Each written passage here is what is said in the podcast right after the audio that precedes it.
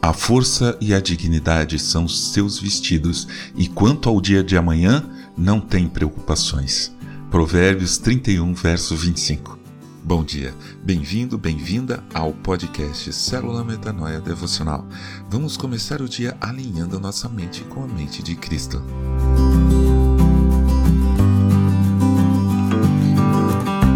Existem duas formas de pensar nas coisas do mundo: o senso comum e o senso crítico.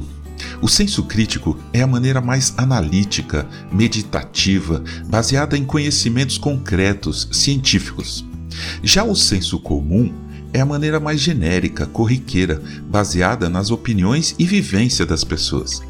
É nesse senso comum que encontramos os fascinantes ditos populares. Muitos deles, talvez a maioria, expressa muita sabedoria.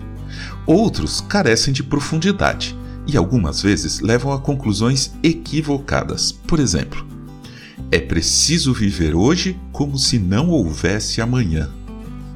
Aparentemente, este fruto do senso comum é correto e, de certa forma, nos traz um sentimento de não desperdiçar o tempo em coisas que não vale a pena, o que é ótimo.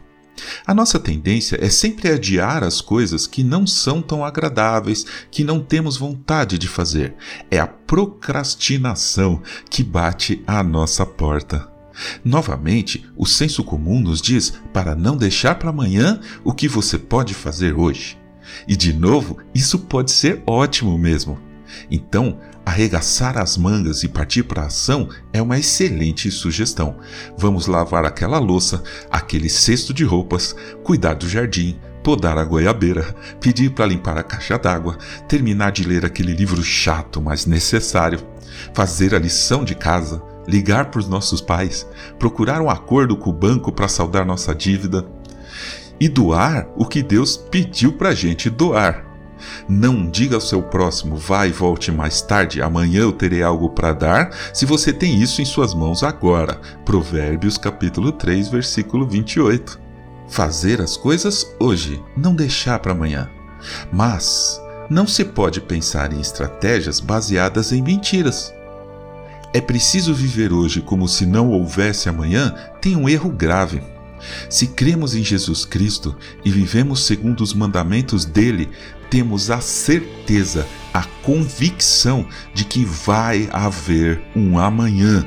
Não temos dúvidas. Sempre há um amanhã. O choro pode durar uma noite, mas a alegria vem pela manhã. Salmo 30, verso 5b. Ah, mas e se Deus quiser me recolher hoje?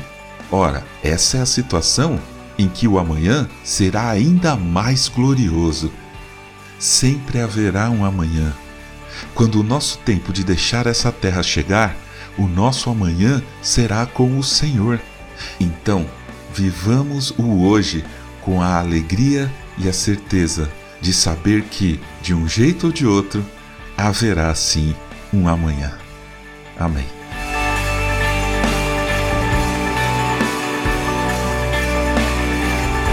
Ajude a espalhar a palavra de Deus. A seara é grande. Eu sou João Arce e este é o podcast Célula Metanoia Devocional.